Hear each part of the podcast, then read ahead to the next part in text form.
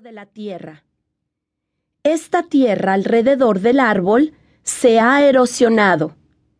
Es por eso que las raíces están expuestas. Este árbol de